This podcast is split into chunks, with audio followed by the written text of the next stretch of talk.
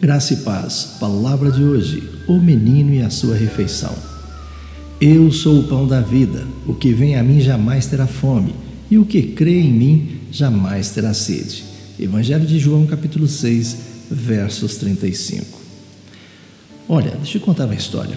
Uma vez, um menino cometeu um erro muito grande de pensar que poderia comer sozinho, em uma refeição, um bife de 800 gramas no restaurante. O que ele não conseguisse comer, levaria para casa, pensou assim.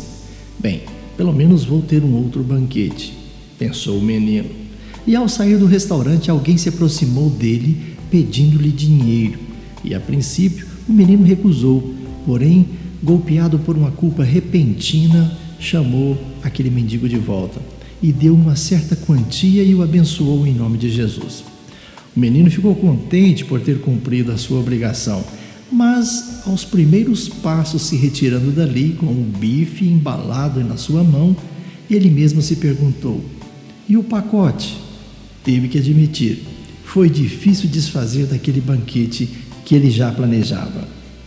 E uma das histórias mais importantes do Novo Testamento, quando se trata de o um menino e o seu banquete, ou o menino e o seu lanche, é a história daquele menino que levou o seu pacote a um sermão de reavivamento.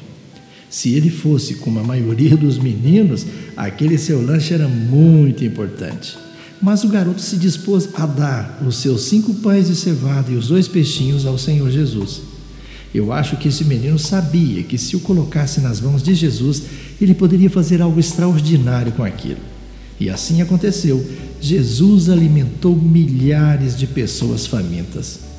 Jesus ainda está à procura de algumas pessoas como você e eu, dispostas a praticar atos intencionais de sacrifício, de maneira que Ele possa transformar as nossas ofertas em algo para a Sua glória. Pense bem, vamos praticar esse ato hoje. Lembre-se, deixe que Jesus compartilhe com os outros o que você quer guardar para si. Tenham todos um bom dia. Eu sou o pastor Saulo Hermínio, da Igreja Batista Shalom de Goiânia.